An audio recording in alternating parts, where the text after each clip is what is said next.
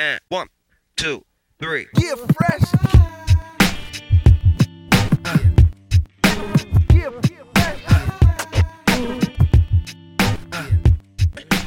Boy, from your backside. Buenas a todos y bienvenidos al primer episodio del podcast de Cancha NBA, en el que hablaremos de la mejor liga de baloncesto del mundo.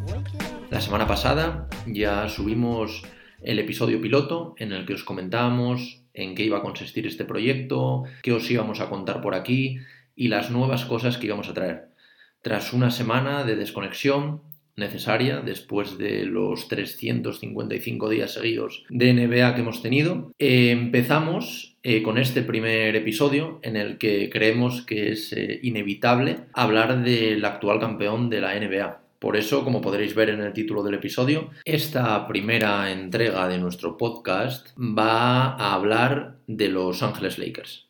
Bueno, empezaremos lo primero repasando un poco cómo ha sido la eliminatoria contra Miami, que como ya sabéis eh, acabó 4-2 a favor de los Lakers. Y bueno, empezaremos un poco repasando qué significa este anillo para Los Ángeles Lakers. Eh, lo primero de todo, hace ya más de una semana, el pasado domingo 11 de octubre, Los Ángeles Lakers, tras 10 años de sequía, para que os hagáis una idea, el último que levantó este trofeo fue Kobe Bryant en 2010, consiguieron levantar la que es su decimoséptima corona de campeón de la NBA.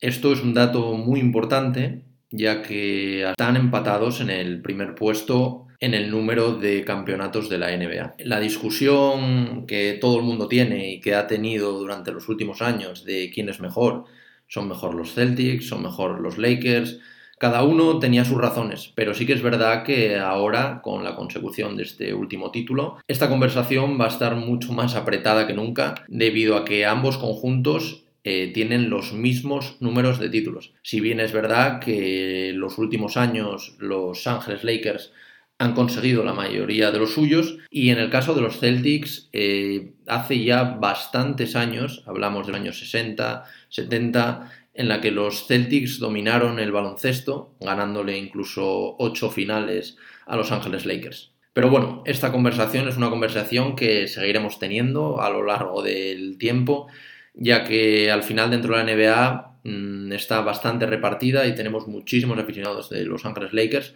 pero también de los Boston Celtics. Y bueno, ¿qué más comentar? Eh, este título es muy especial por el hecho evidente del fallecimiento de Kobe Bryant, el pasado enero. Todos conocemos a Kobe Bryant, que por desgracia nos, nos dejó junto a su hija Gigi el pasado enero. Y desde entonces, tanto LeBron como la organización de los Lakers eh, decidieron ir a por todas, ir a por este anillo y por supuesto dedicarle este anillo a Kobe con una promesa que se hizo famosa de LeBron en la que LeBron le decía que él iba a luchar para mantener su legado. Y vaya si lo ha hecho el bueno de LeBron ha conseguido llevar a Los Ángeles Lakers hasta la final de la NBA en su segundo año en la franquicia angelina y, como dije antes, consiguiendo un título muy especial y una década después del conseguido por Kobe Bryant y un conocido para los españoles como Pau Gasol en el equipo. Un dato que sí que queremos mencionar que hemos visto por Twitter y que nos parece muy interesante es que tanto Kobe en 2009 como LeBron este año en 2020 ambos ganaron su cuarto anillo. Ambos anillos fueron ganados en Orlando, ya que Kobe Bryant jugó estas series finales contra los Orlando Mike y lo ganó en Orlando. Y en este caso LeBron James lo ganó en la burbuja que también estaba situada en Orlando. Ambos habían quedado primeros de sus respectivas conferencias del oeste ese año en temporada regular y aquí viene un dato muy interesante. Ambos eliminaron a Rockets en semifinales y a los Denver Nuggets en la final de conferencia. Algunos dicen que es una simple coincidencia y otros hablan de la típica narrativa que decían desde un principio que este anillo pertenecía a LeBron James. Sí que es verdad que, parece un poco parte de esta narrativa, ya que en la NBA es muy complicado que estas situaciones se den y este año hemos tenido la inmensa suerte de poder volver a ver esta gesta con nuestros propios ojos.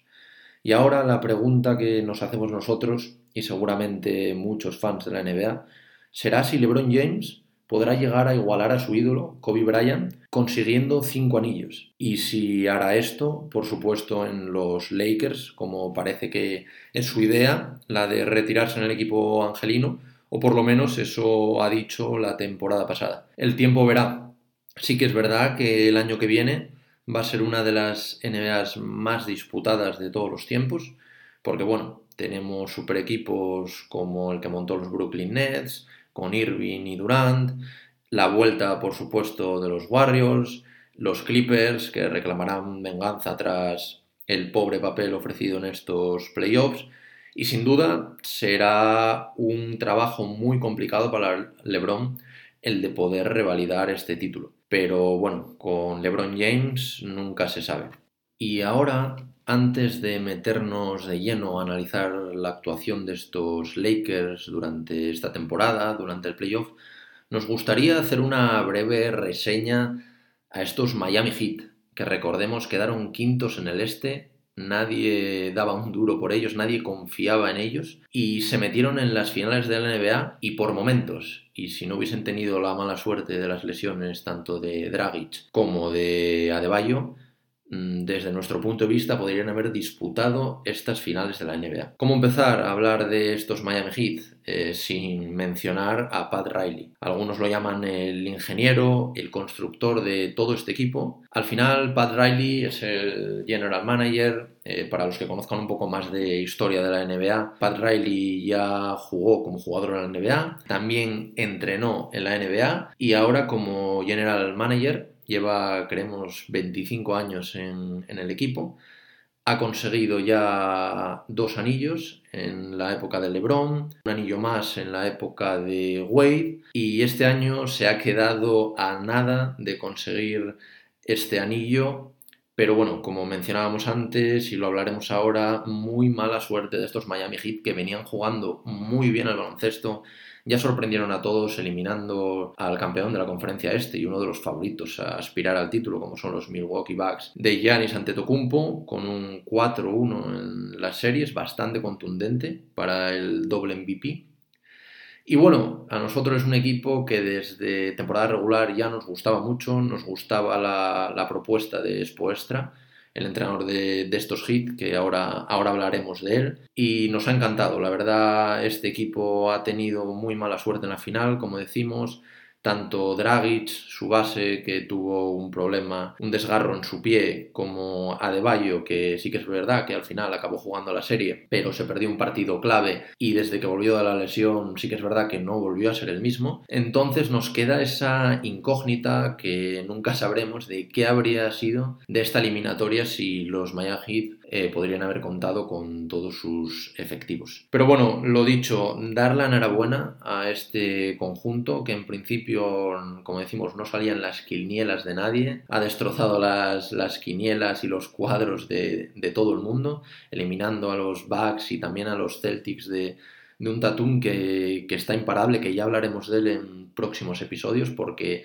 es un jugador que desde nuestro punto de vista, junto a Luka Doncic y algún otro nombre, sinceramente son jugadores que dominarán la NBA los, los próximos años. Y bueno, hablar un poco de estos hits, bueno, lo que comentábamos, un poco el tema de Dragic y Adebayo. Una pena, una pena porque ambos estaban haciendo unos playoffs extraordinarios. Adebayo colocó ese tapón que todo, todo el mundo sabe en último segundo para asegurar una victoria contra los Celtics a, un Tatum que hasta entonces estaba extraordinario. Y bueno, qué decir también de Dragic. Eh, a sus 34 años está haciendo uno de los mejores baloncestos que hemos. Un jugador muy inteligente que ordena, que penetra, que anota y que para cualquier defensa es un gran inconveniente. Entonces sí que nos quedamos con esa espinita clavada de saber qué habría pasado. Luego también hay que mencionar, por supuesto, a la estrella de este equipo, Jimmy Butler. Algunos decían que Jimmy Butler no podría liderar un equipo campeón, que Jimmy Butler no podría llevar a un equipo a las finales. Pues aquí está el bueno de Jimmy que ha dado uno de los mayores recitales baloncestísticos en una final de la NBA, llegando a unos números increíbles, 40 puntos, ojo, sin ningún lanzamiento de tres, estos 40 puntos en el Game 3 de esta final para, para anotarse el partido para Miami. Al final de toda esta eliminatoria ha tenido un 54,6% de acierto en tiros de campo, unas medias de 26,2 puntos, 9,8 asistencias, 8,3 rebotes y todo esto con 2,2 robos por partido. Una actuación la de Jimmy increíble. Sí que es verdad que todo el mundo esperaba que Jimmy pudiera tirar un poco del carro de estos Miami Heat, pero sinceramente no a este nivel. El nivel que ha proporcionado a los Heat estas finales ha sido de superestrella, sin duda, y de hecho, una de las primeras declaraciones que hemos escuchado de estos Miami Heat tras perder las finales ha sido del propio Butler, diciendo que nadie les dé por muertos, porque el año que viene volverán y prometen dar guerra. Más nombres analizar, por supuesto, el rookie Tyler Hero. Este nombre sí que ha sorprendido a mucha gente que ni siquiera le conocía. Y el rookie de los Heat, que ni siquiera estuvo en las conversaciones para rookie del año, a pesar de tener una muy buena temporada regular, ha hecho unos playoffs increíbles y unas finales en las que quizás en algunos partidos se le ha atragantado un poco, pero es normal. Es un jugador que tiene 20 años, pero que con estos 20 años y la primera temporada en la NBA ha conseguido números increíbles superó la barrera de los 300 puntos en playoff, es el novato que más triples ha anotado en su primera temporada en unos playoffs, ha estado 20 partidos seguidos en playoffs anotando más de 10 puntos, en fin, la actuación de Tyler Hero, que nos decían que era un buen tirador de 3, pero en estos playoffs nos hemos dado cuenta de que Tyler es mucho más que un buen tirador de 3. Hemos visto penetraciones, hemos visto cómo pasaba el balón, cómo se movía, cómo hacía jugar al equipo junto a Jimmy. Increíble, increíble. Tenemos muchísimas ganas de ver cómo se desarrolla este jugador, pero es increíble la perla que ha conseguido Pat Riley para su equipo, que también estamos pensando en contar su historia porque es una historia muy curiosa. Eh, recordemos que es un pick 13 del draft que bueno, también hablaremos sobre esto porque el pick 13 del, draft es un pick eh, muy bueno que recordemos que estrellas como puede ser Kobe Bryant fueron elegidas con este pick. Luego también por supuesto es interesante destacar el papel de Duncan Robinson. En este caso Duncan Robinson es un jugador de segundo año que sí que es verdad que estaba teniendo alguna actuación un poco irregular, pero en estos playoffs se ha consagrado como uno de los mayores especialistas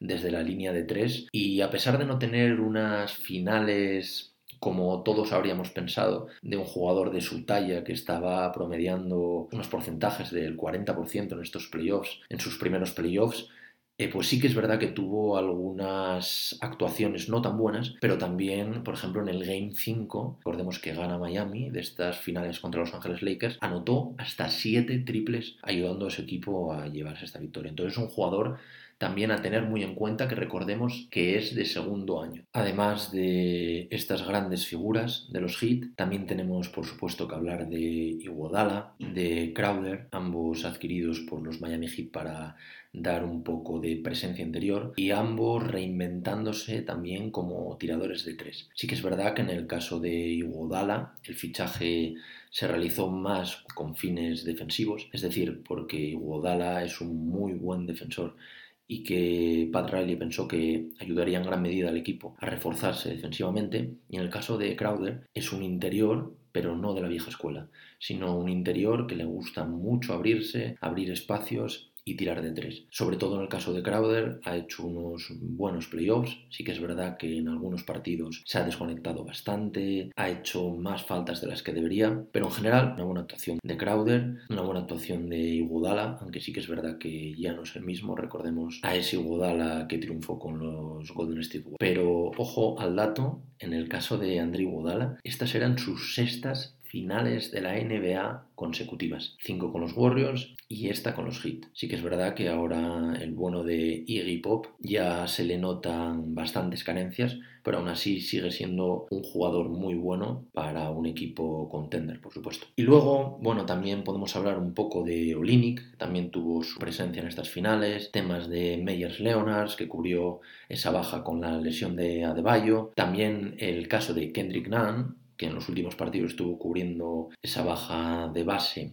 que dejó un poco Dragic y no lo hizo nada mal. De hecho, en uno de los partidos se fue hasta los 18 puntos con penetraciones, asistencias, muy bien muy bien el novato de los Miami Heat. Y luego nada, presencias testimoniales de Solomon Hill, de Rick Jones Jr. Pero bueno, en general los Miami Heat pueden estar bastante contentos con los playoffs que han hecho, porque como decíamos antes, eran los quintos del este, nadie les daba siquiera favoritos en el este, ni mucho menos para poder llegar a disputar unas finales. Entonces la verdad que para nosotros es una puntuación altísima y veremos cómo lo hacen el año que viene, si se reinventan, qué hacen con las piezas que tienen, cómo hacen estos cambios, porque es un equipo muy interesante de cara también al año que viene a estar en las posiciones altas de la conferencia este de la NBA. Y bueno, tras este breve repaso, pero necesario, al equipo de los Miami Heat, nos metemos de lleno con estos Lakers que, como comentábamos al principio del podcast, son los nuevos campeones de la NBA. Tras 10 años de sequía desde aquel equipo liderado por Kobe Bryant, Pau Gasol, estos Lakers se han hecho de nuevo con el título de campeón de la NBA.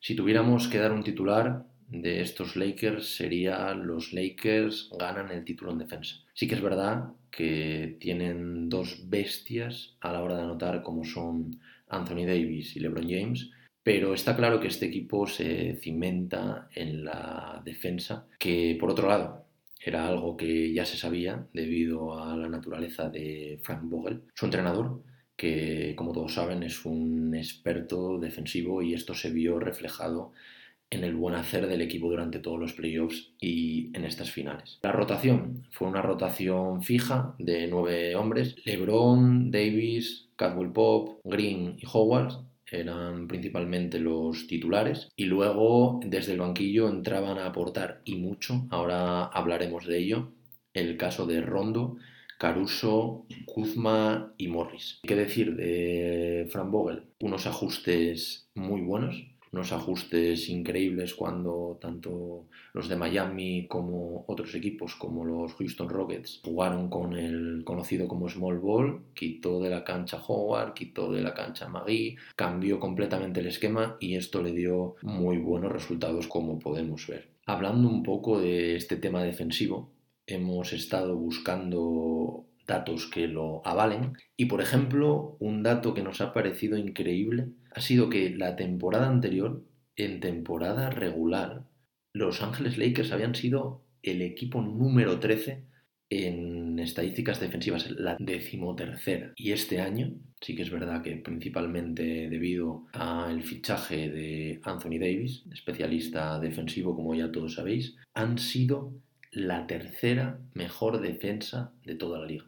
Entonces esto es un claro indicativo de por qué los Ángeles Lakers han conseguido llevarse este anillo y han conseguido poder ser el mejor equipo de la NBA en este 2020. Ya que desde siempre los grandes expertos en baloncesto en la NBA dicen que los equipos empiezan desde la defensa y teniendo una buena defensa como la que tiene Lakers, una de las mejores de la liga, y si encima le incluimos a LeBron James y Anthony Davis como anotadores arriba, pues hace de este equipo un equipo muy complicado de vencer. Y bueno, ahora vamos a ir repasando un poco la alineación de estos Ángeles Lakers, jugador por jugador, iremos comentando también cositas, sobre todo en el caso de LeBron, en el caso de Davis, flamante fichaje de esta temporada, y en el caso de, por supuesto, de todos los complementos del señor Caldwell Pope, del renacer de Rondo, de este primer anillo, por fin, de Dwight Howard. Y bueno, como no podía ser de otra manera, vamos a empezar por el Finals MVP, LeBron James. ¿Qué decir de LeBron James que no nos haya comentado ya? LeBron a sus 35 años gana su cuarto anillo y su cuarto MVP Finals. Por cierto, de manera unánime, votan 11 personas y las 11 personas le votaron a él, destacando el Game 6 con un triple doble en el que consiguió 28 puntos, 14 rebotes y 10 asistencias. Y en cuanto a todas estas finales, ha promediado 29,8 puntos, casi 30 puntos por partido, 11,8 rebotes y 8,5 asistencias. La verdad es que es increíble lo que está haciendo LeBron James. Ya lo hizo en Miami, durante cuatro temporadas ganando dos anillos. Lo hizo en Cleveland, llevando a Cleveland en repetidas ocasiones a las finales de la NBA y ganando aquel famoso anillo de 2016 en el que remontó por primera vez en toda la historia un 3-1 en las finales a los todopoderosos Golden State Warriors y por supuesto con la actuación de este año llevando a una franquicia histórica como son Los Ángeles Lakers a proclamarse campeón después de más de 10 años de sequía en la NBA. Al final, hablar de un jugador como LeBron James es hablar de historia de la liga, de sin duda una leyenda que con 35 años y 17 temporadas en la NBA, recordemos que el jugador no pasó por la universidad y fue directamente al draft para entrar a jugar con los Cleveland Cavaliers, es algo increíble. En 17 años en la NBA, el jugador ha estado en alguno de los tres mejores quintetos en 16 ocasiones. Y de estas 16 ocasiones, solo no ha estado en estos quintetos en una ocasión, pues de estas 16 ocasiones, 13 han sido en el mejor quinteto de la NBA. Esto sin duda es un dato que le avala, que dice todo lo que lleva haciendo LeBron a lo largo de estas 17 temporadas y que bueno, esta última semana ha traído el viejo debate de LeBron o Jordan. Lo que tenemos que hacer nosotros es disfrutar de LeBron. LeBron tiene 35 años y aunque se cuide especialmente, tenga un físico mucho mejor que cualquier rookie que pueda entrar a la NBA, tenemos que saber que la retirada de LeBron está cerca y que dentro de poco no vamos a poder disfrutar de un jugador así. Así que como decimos, lo mejor que podemos hacer es no compararlos. Cada uno es bueno en una cosa. Sí que es verdad que Michael Jordan estuvo en seis finales, ganó las seis, fue el final MVP en las seis y para muchos es el GOAT, el mejor jugador de todos los tiempos de la NBA. Pero bueno, también entendemos la gente que habla de LeBron James, porque LeBron James llega 17 años en la liga, siempre llevando a sus equipos a finales. Recordemos que de los 17 años, en 10 de esos años ha disputado las finales. Y lo que sí que es verdad y que muchos le critican, pues es que al final de esas 10 finales solo ha conseguido 4. Entonces ahí es donde pierde un poco, donde puede perder un poco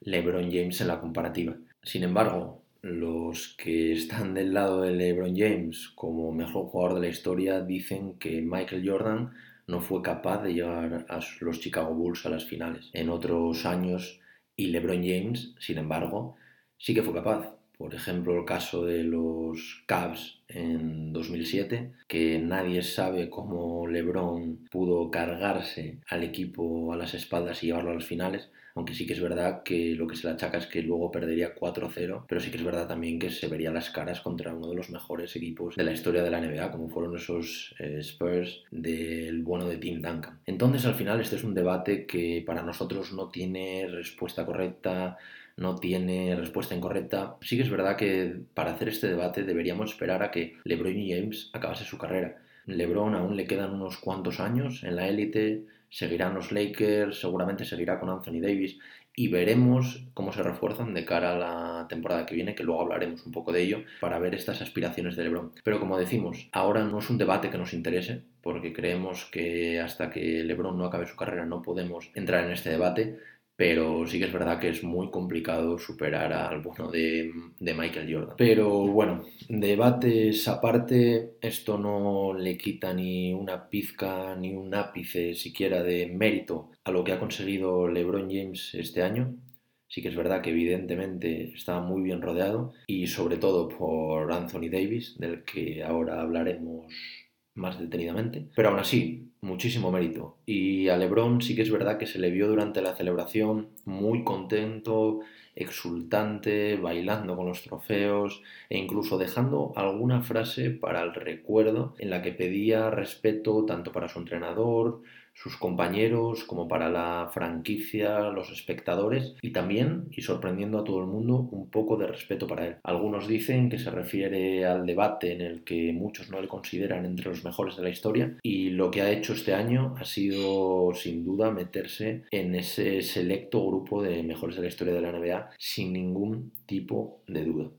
Y bueno, ahora, como ya os habíamos comentado, pasaremos a analizar un poco el primer año de Anthony Davis, La verdad que ha sido un fichaje que, bueno, LeBron tenía en la cabeza desde que llegó a Los Ángeles y este año se pudo conseguir. Algunos sí que es verdad que lo criticaron porque para conseguir a Davis tuvieron que dar bastante. Eh, recordemos que los de Los Ángeles se deshicieron prácticamente de todo su roster joven, salvo Kyle Kuzma, que fue el que se quedó. Estamos hablando de Lonzo Ball, de Brandon Ingram, de Josh Hart y de aparte otras tres primeras rondas del draft. Pero sin duda, después de lo visto este año, podemos decir que Los Ángeles Lakers no se equivocaron. Con Anthony Davis, Los Ángeles han ganado una presencia interior increíble. Recordemos que Anthony Davis inicialmente era un 5, aunque sí que es verdad que este año ha jugado muchísimo de 4. Él lo ha dicho, que prefiere jugar en la posición de 4 y que la posición de 5 le limita mucho sus movimientos, ese tiro desde media distancia, ese tiro que incluso lo estamos viendo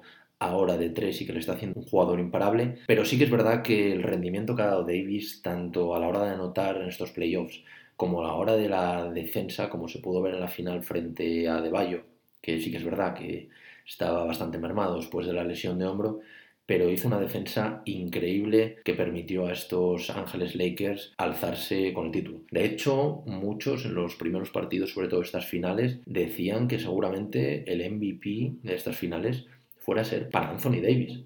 Recordemos que es un jugador relativamente joven, 27 años, que gana su primer anillo, que demuestra a todos que no es solo un interior que por su altura pueda tener dominio en el poste, sino que ha mostrado a todos un rango de tiro increíble, como comentábamos antes, incluso desde tres con unos porcentajes dignos de algunos de los mejores tiradores de la liga, y luego debajo del aro es una absoluta bestia, lo hemos visto dominando esa zona, hemos visto sobre todo con mucha complicidad tanto con Lebron como con Rondo, del que luego hablaremos, y con un tiro de media distancia prácticamente infalible, con esos brazos tan largos que tiene, que le hace muy difícil a cualquier defensor siquiera llegar a taponarle. Y un dato que hemos leído y nos ha parecido interesante es que Anthony Davis, después de proclamarse campeón la semana pasada con Los Ángeles Lakers, es el primer jugador en toda la historia de la NBA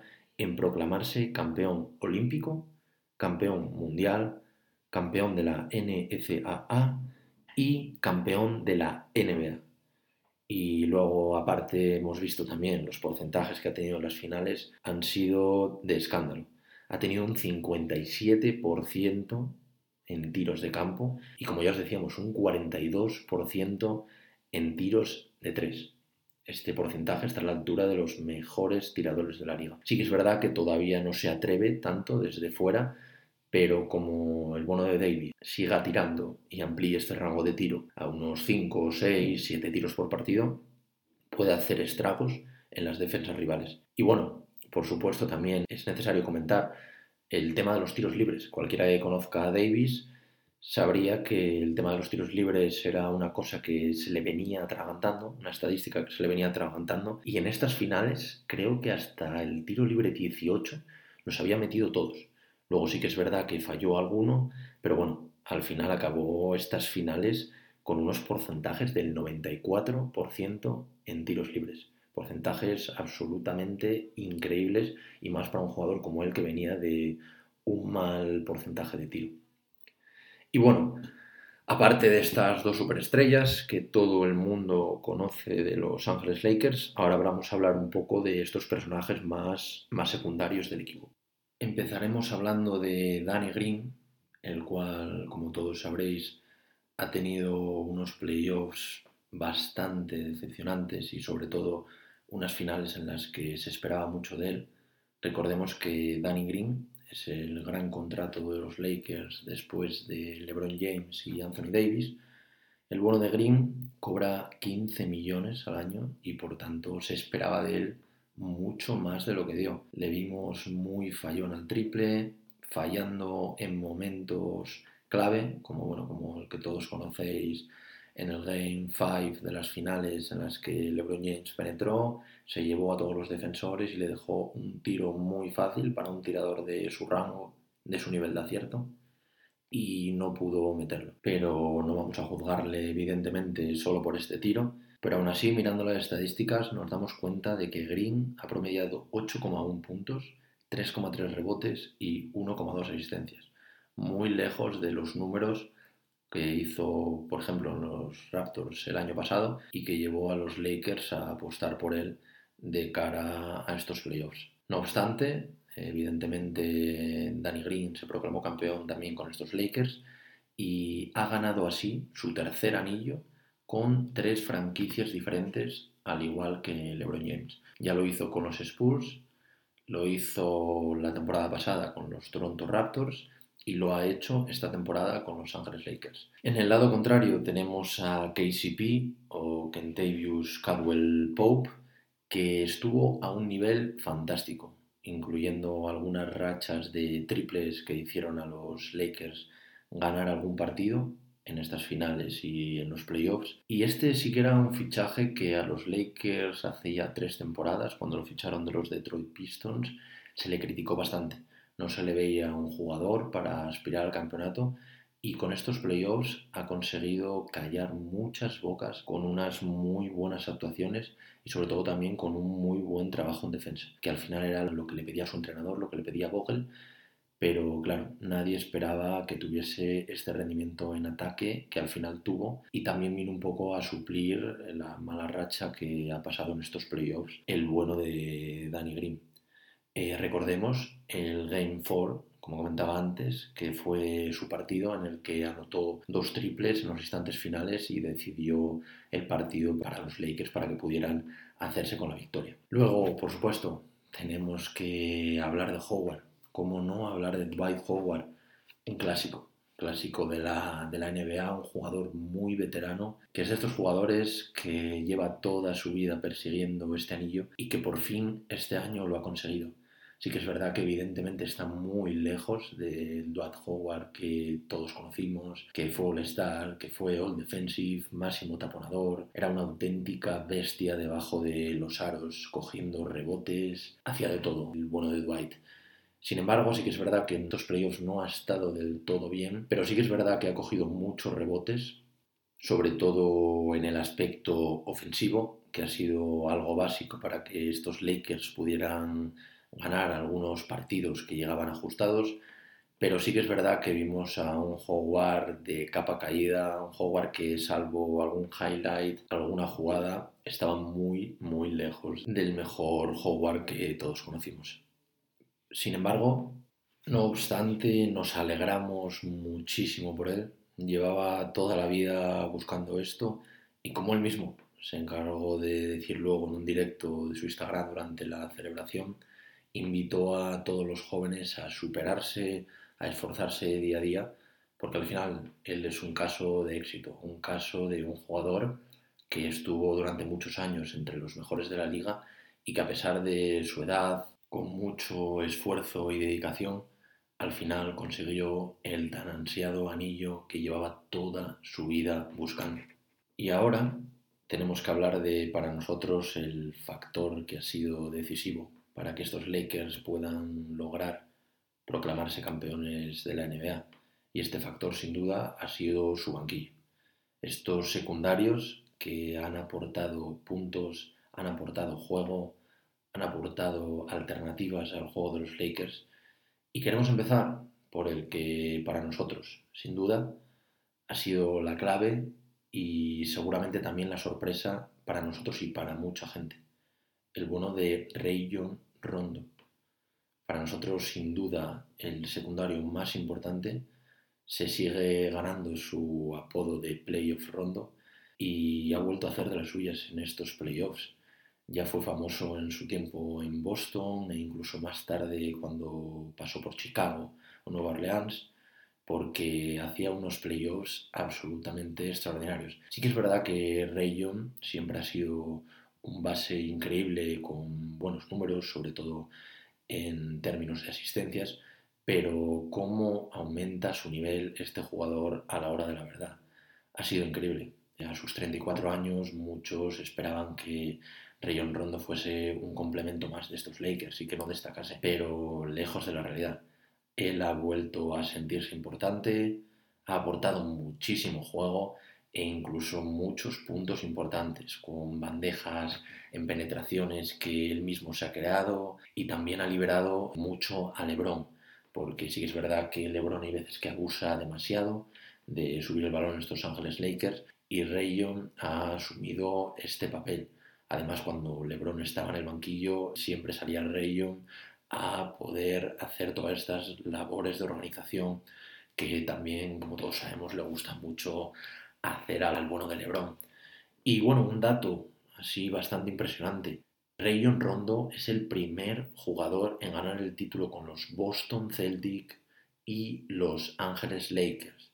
Sí, sabemos que Lobet es el primero, pero recordemos que en la época de Lobet Los Ángeles Lakers no se llamaban Los Ángeles Lakers porque todavía no estaban en Los Ángeles, estaban en Minneapolis. Entonces este dato es fiable si hablamos de Los Ángeles Lakers y de los Boston Celtics. Es algo increíble que seguramente la gente en 2008, cuando el bono de Rayon Rondo se proclamaba campeón con estos Celtics, nadie habría imaginado que Rayon acabaría sus últimos años de carrera en estos Lakers y que, por supuesto, ganaría un anillo con ellos. Pero bueno, como decimos, la actuación de Rondo ha sido increíble, nos ha sorprendido a todos y bueno, veremos qué hace el año que viene porque sí que es verdad que es uno de los candidatos a poder abandonar esta, esta nave de los Lakers después de este gran año y de este gran escaparate que puede tener para firmar algún contrato más potente que el que tenía este año, que como recordemos era un contrato mínimo. Y bueno, seguimos con este repaso a los secundarios de los Lakers y nuestro siguiente nombre, Alex Caruso, un jugador que, como recordemos, fichó por Los Ángeles Lakers a través de un contrato two-way en la que el jugador puede jugar tanto como el equipo de la G-League como con Los Ángeles Lakers en la NBA y es un jugador que muchas veces fue subestimado y sinceramente ha hecho unos playoffs increíbles, unas muy buenas finales tanto en defensa como aportando en ataque y viéndose que es un hombre clave en este esquema de juego que tiene Vogel para estos Lakers. Alex Caruso, algunos le conocerán, gente que no le guste el baloncesto ni la NBA, porque ha sido protagonista de numerosos memes. Ha sido un poco un caso como el de Taco Fall, un jugador que cae bien, que hace gracia, pero sinceramente el bono de Alex Caruso no tiene nada que ver con Taco Fall. Es un jugador que ha tenido una relevancia muy importante desde el banquillo en estos Lakers y como ya dijo LeBron o su propio entrenador, ha demostrado un trabajo, una constancia dignas de un campeón. Y al final, pues Alex, después de mucho esfuerzo, después de, muchos partidos en G-League con este equipo de los Lakers de la G-League, ha conseguido su ansiado título. Recordemos también que la hermana de Caruso se casó mientras Caruso estaba en la burbuja y él decidió no ir a la boda de su hermana para poder estar con su equipo porque él quería este anillo y estaba muy comprometido con el equipo de Los Ángeles Lakers. Entonces nos alegramos enormemente por él y veremos qué puede proporcionar este jugador en el futuro. Pero como ya decimos, muy buena pinta tanto defensivamente como con alguna acción en ataque muy, pero que muy buena. Y luego, toca hablar de Kuzma. Kuzma es el, joven, este roster joven que hablábamos antes de los, de los Lakers, en los que Lonzo Ball se fue, con el fichaje de, Anthony Davis, fue también Brandon Ingram, y al final Kuzma fue el que se ha quedado y que al final ha conseguido un hueco en estos Lakers que hicieron historia. En el caso de Kuzma no ha hecho tampoco unos especialmente buenos playoffs. Sí que es verdad que como nos recordaba Vogel y como él también decía, su entrenador ahora le pedía mucho más trabajo defensivo y es por esto que no le estábamos viendo tanto en labores de ataque. Sin embargo, Kuzma es un jugador que debido a sus condiciones, debido a lo que ya ha demostrado, es un jugador al que tenemos que pedirle más. Sí que es verdad que es un jugador que ha mejorado mucho en temas defensivos, pero aún así le tenemos que pedir más a este jugador, tenemos que pedirle que, que anote que se vaya para adentro. Hemos visto un par de acciones que un jugador de su talla no puede protagonizar, como ese pase sin mirar que le intentará LeBron James. Pero bueno, nosotros sí que es verdad que es un jugador en el que tenemos confianza. No sabemos si los Lakers también la tendrán o lo utilizarán de cara a un posible traspaso. Pero bueno, dentro de lo que cabe, Kuzma ha dado un buen nivel, sobre todo mejorando en defensa, pero sí que es verdad que esperábamos que diese un pasito adelante para ser esta tercera espada de los Lakers. Y para nosotros ni mucho menos lo ha sido. Ya decimos, en el caso de Rondo, de Alex Caruso, han sido nombres que han estado con unas actuaciones muy por encima de las que Kuzma ha conseguido en estos playoffs. Y bueno, seguimos, repaso, Markif Morris, un buen complemento desde el banquillo para estos Lakers, aunque bueno, decisiones en algunos momentos muy malas, como en el Game 5 tras el tiro fallado de Green cuando tiró el balón fuera con apenas 3 segundos por jugar. 31 años tiene este jugador, su primer anillo, en general actuaciones bastante pobres para las que se esperaba de él, sobre todo en ataque, aunque bueno, podríamos destacar el Game, el game 3 de, de estas finales en Miami, sí que es verdad que lo perdieron Los Ángeles Lakers, pero bueno, el bueno de Markif consiguió anotar cinco triples, que sí que es verdad que en este aspecto pues está un poco más acertado, aunque lejos de su mejor forma en estas finales. Y bueno, para terminar un poco el repaso a la plantilla de los Lakers, otros secundarios, nombres como Jared Dudley, eh, J.R. Smith, Quinn Cook. Estos nombres han sido complementos de una rotación muy lejana en el banquillo, ya que todos han disputado algún minuto en estas finales, pero todos minutos residuales cuando el marcador ya estaba decidido, cuando no había nada en juego. Entonces tampoco podemos hablar mucho de estos jugadores que bueno, seguramente algunos irán, otros veremos lo que pasa con ellos, pero no han conseguido aportar nada a estos Lakers. Y bueno, también hay que hablar del bueno de Jabal, Jabal McGee, que bueno, estuvo ya en estos Golden State Warriors, que hicieron historia, pero en estos playoffs no ha tenido protagonismo, en las finales prácticamente no le hemos visto, no ha entrado en esta rotación de Vogel y sí que es verdad que vemos que es un jugador que poco a poco se va pagando. Ha tenido nivel sobre todo con los Warriors, pero actualmente no vemos que sea un jugador muy interesante para estos Lakers. Y luego, bueno, casos como el de Talen Horton Tucker, que era jugador nacido en el 2000, tenía 19 años, es una apuesta de futuro para los Lakers, pero que en estas finales no ha tenido minutos, pero que hablan muy bien en Los Ángeles y veremos cómo acaba la cosa. Y bueno, también el caso del hermano de Antetokounmpo, Costas Antetokounmpo, que se convirtió en el primer hermano de los eh, Antetokounmpo en convertirse en campeón de la NBA. Todos pensarían, evidentemente, que iba a ser el doble MVP eh, Anteto, el de los Milwaukee Bucks, Giannis Antetokounmpo, pero al final pues fue Costas. Sí que es verdad que no tuvo mucha participación en este equipo, pero bueno, que le quiten lo bailado y ahí tiene su primer título de la NBA. Y bueno, ahora después de repasar un poco esta alineación, estos jugadores, sí que nos gustaría hacer un breve repaso sobre las opciones de futuro de estos Lakers. ¿Qué será de estos Lakers? ¿Serán capaces de revalidar el título? Va a ser un título muy, muy, muy complicado. Luego lo comentaremos, pero de cara al año que viene hay equipos que vienen fortísimos. Como todos sabéis, los Golden State Warriors volverán, volverán con Curry, volverán con el bueno de Green, que ya estuvo esta temporada, volverán por supuesto con Clay Thompson.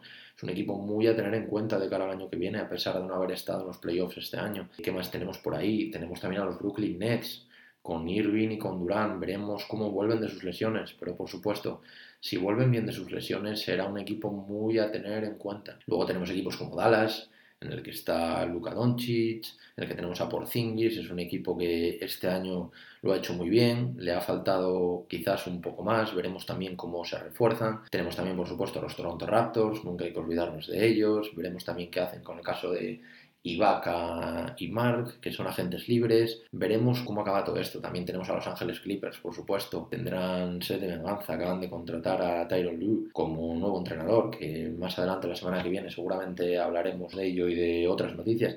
Hay muchísimos equipos el año que viene. También los Celtics, con Tatum, con Kemba. Es un equipazo en el este. Veremos también, después de la marcha de su general manager, como hacen los Houston Rockets. Tenemos un montón de incógnitas, pero por supuesto un montón de equipazos de cada año que viene. Así que nada, eso lo, seguramente lo analizaremos en otro podcast. Ahora vamos a hablar un poquito de cuál será el futuro de estos Lakers. ¿Vosotros les veis capaces de revalidar este título? Nosotros queremos que sí. No sabemos si pueden llegar a revalidar el título, pero seguramente estarán ahí echando hasta el final porque, como ya sabéis, un equipo como el de Los Ángeles, con las dos estrellas que tienen, seguramente estén ahí hasta el final. Y bueno, para empezar un poco a analizar esto, tenéis que saber que actualmente hasta 11 integrantes de la actual plantilla serán agentes libres cuando se abra el mercado, aunque sí que es verdad que la mitad de ellos eh, lo harán con player option. Esto quiere decir que el jugador eh, que ostente esta condición pues tiene la oportunidad de renunciar a la agencia libre para continuar en el equipo. Y bueno, que veamos los casos para que veáis un poco.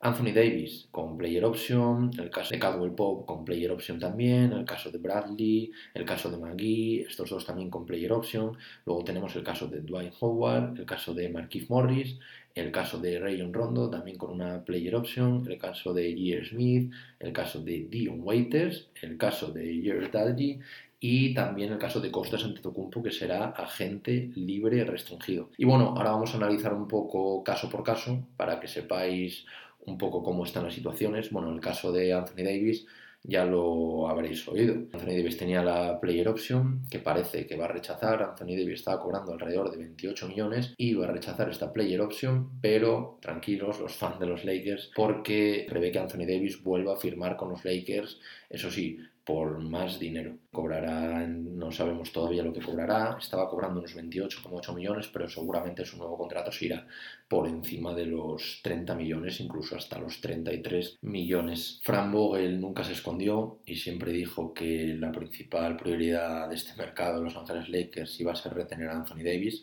y como bueno ya habréis leído estos días, pues lo han conseguido. Parece que Anthony Davis, a pesar de rechazar esta player option, va a firmar con Los Ángeles Lakers, a pesar de que el bueno de Anthony hizo unas declaraciones tras ganar el título que dejaba a Los Ángeles Lakers un poco preocupados porque decía que no tenían idea, que lo había pasado muy bien en Los Ángeles, había sido una enorme alegría, pero que quería replantearse su futuro y que no sabía qué iba a hacer habían hablado de los Bulls, incluso de los Warriors, aunque esto un poco más complicado, pero finalmente parece que Anthony Davis jugará la temporada que viene en Los Ángeles Lakers. En el caso de Caldwell Pope, tiene una player option también de 8,5 millones de dólares que debería tomar y todavía no sabemos qué va a hacer.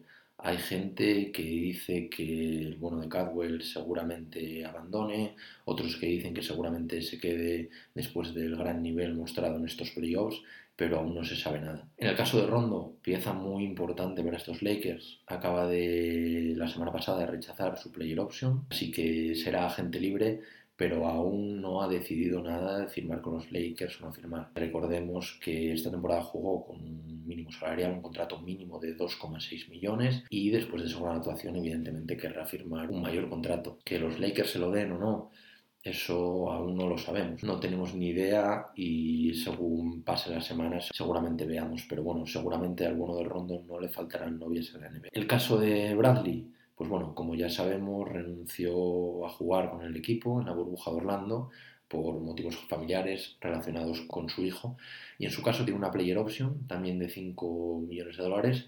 En principio debería continuar con los angelinos, era una pieza muy importante en los esquemas, sobre todo en temas defensivos para Vogel, y una pieza que los Ángeles Lakers notaron durante la burbuja.